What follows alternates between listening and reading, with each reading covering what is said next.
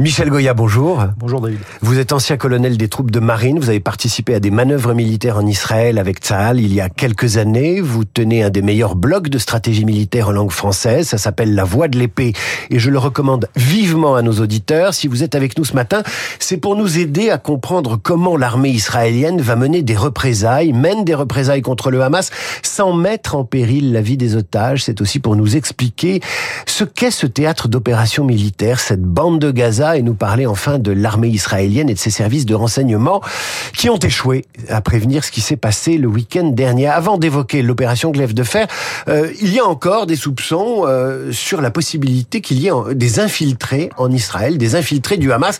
Et là, que peut l'armée israélienne, que peuvent les services de renseignement? Euh, Oui, c'est effectivement encore possible. Alors il y a d'abord pour deux raisons. D'abord, c'est une sorte de paradoxe, c'est que tous les moyens de surveillance et de renseignement étaient tournés vers la bande de Gaza et non pas vers l'intérieur du territoire euh, israélien. Euh, donc c'est un peu une zone aveugle euh, en réalité, l'endroit où les combattants du, Hamas sont intervenus, enfin sont ont pénétré. Et puis ensuite parce que tout simplement, ben, dans toute cette zone qui est malgré tout assez grande, vous pouvez avoir toujours des combattants suicides. Hein, ils, sont ils sont là jusqu'au bout, très clairement, des, ou des petites équipes qui peuvent être encore dans des endroits qui peuvent être cachés, qui peuvent attendre et donc tout ça, ça suppose ben, de, en réalité de, de, de, nettoyer, de ratisser, de, de, contrôler très précisément tout, de fouiller tout simplement tout, euh, toute la zone, ce qui veut prendre encore quelques jours. Vous savez ce que c'est qu'un soldat? Michel Goya, qu'est-ce qui distingue un soldat de Tsahal d'un soldat du Hamas, d'un combattant du Hamas? Évidemment, il y a les valeurs, il y a, le, il y a, la nationalité, il y a la, la, cause, mais techniquement, en quoi sont-ils différents? Bah, Techniquement, euh, un soldat est un instrument euh, d'un l'instrument d'un État. Euh, voilà, c'est un instrument, c'est un instrument de, au, destiné à faire la guerre, c'est-à-dire faire une action politique au service d'un État, et il est soumis par ailleurs très strictement au droit, au droit, au droit de la guerre. Euh, donc, euh, et, parfois aussi, il se rajoute des, règles d'engagement précises euh, dans, son action. Donc, très concrètement, il est un on va dire comment un agent de l'État est soumis il détient une partie de du monopole de la force, de l'emploi de la force, mais il a le droit de tuer. Comme comme James Bond, hein. il a le droit de, de, de, tuer, mais dans des règles, euh, dans un cadre extrêmement précis. En clair, si je vous comprends bien, les soldats du Hamas ne sont pas des soldats au sens où vous l'entendez, compte tenu des exactions auxquelles ils se sont livrés. Oui, euh, oui, il y a euh, en, droit, à la limite, euh, oui, des organisations politiques peuvent être considérées comme des disposants d'une force armée. maintenant, oui, il y, a le, il y, a le, droit et puis il y a le comportement. À partir du moment où vous égorgez des bébés, non, là vous avez, c'est terminé quoi. Vous êtes terroriste. J'en viens à l'opération Glaive de fer déclenchée lundi. Quels objectifs vise-t-elle et comment peut-elle viser des objectifs sans menacer la vie des otages? Alors il y a le problème effectivement des, des otages, qui est un problème euh, technique particulier. S'il y a peut-être 100, 150 otages à l'intérieur de la bande de Gaza, euh, militairement, c'est euh, les libérer, c'est militairement c'est insoluble. il faut être clair. C'est ils seraient regroupés sur l'endroit et on pourrait éventuellement imaginer une opération de, de libération, comme celle d'ailleurs dans laquelle le frère de Benjamin Netanyahu a été tué en 1976. Mais là, ils sont dispersés euh, à l'intérieur de Gaza, donc chercher à les libérer par la force, c'est impossible.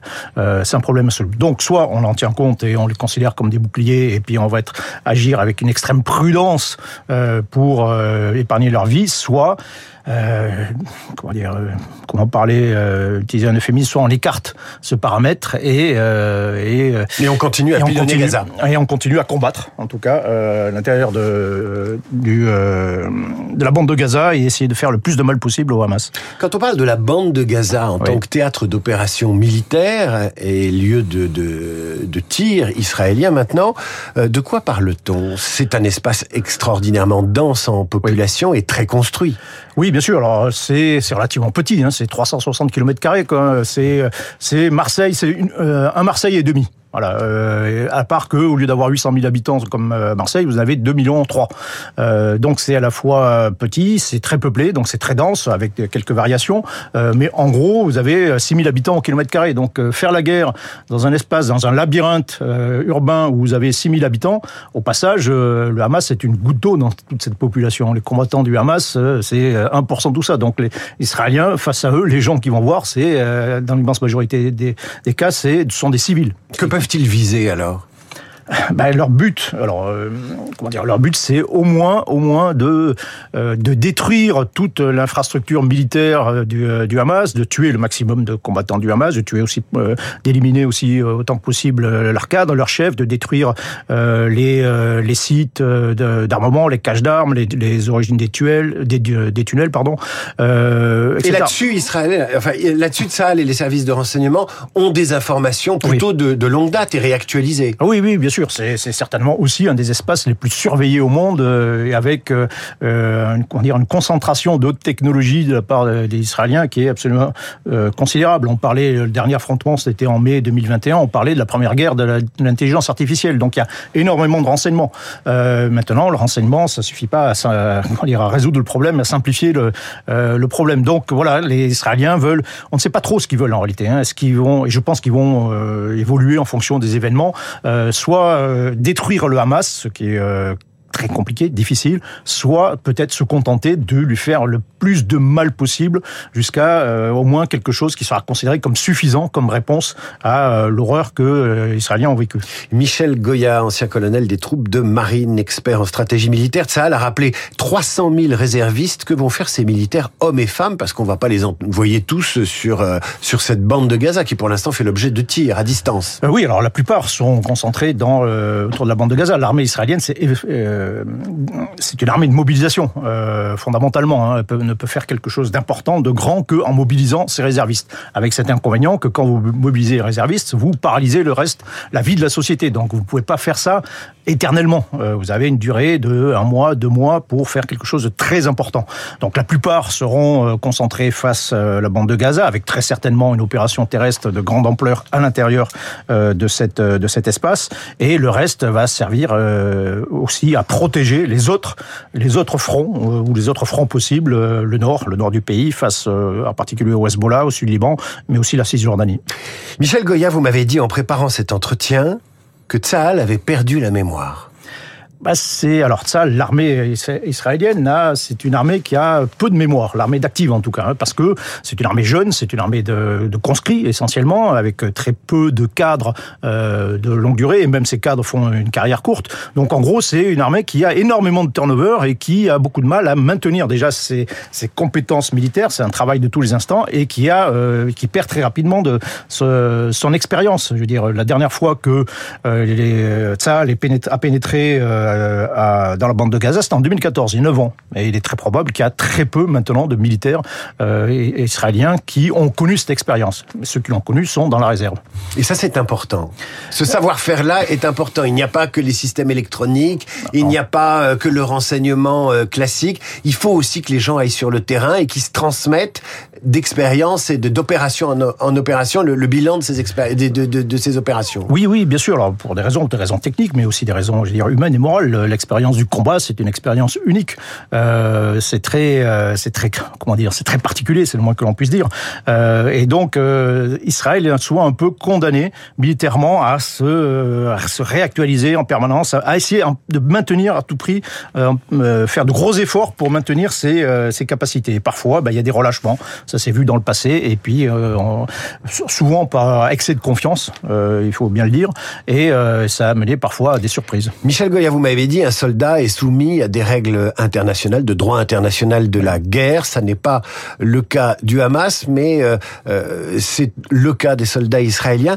Est-ce que Israël se soucie encore des populations civiles dans l'opération Glaive de fer? Est-ce qu'il y a entre guillemets, un savoir-faire pour éviter de faire euh, trop de dégâts dans les populations civiles. Ou si j'en crois le ministre de la Défense, Yoav Galant, les règles du conflit ont changé, nous frapperons Gaza comme jamais nous l'avons frappé. Tsahal concentre d'importantes forces, Gaza va en payer le prix, la réalité va changer. Est-ce que c'est un signal pour dire, euh, ben, les civils, euh, tant pis alors ça, serait dramatique, hein, ce serait absolument tragique et accessoirement, ce serait très contre-productif pour, pour Israël. Hein.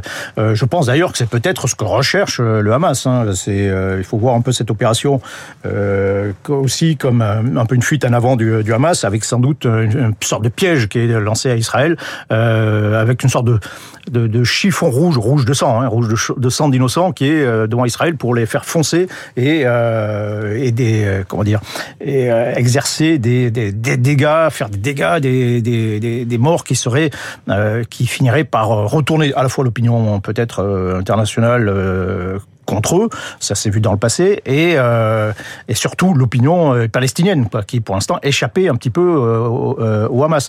Donc ça, ça va être très compliqué l'armée israélienne respecte le droit, il faut le dire. Hein. Euh, alors, c'est parfois la limite. Hein. Euh, euh, les Israéliens avertissent toujours avant de faire des frappes, par exemple, mais mais sont quand même toujours, toujours un peu à la limite. Pour le dire simplement, il y a des choses que qui s'accordent de faire en disant voilà, on respecte le droit, mais que nous on ferait pas, par exemple. Un dernier mot, ça va durer.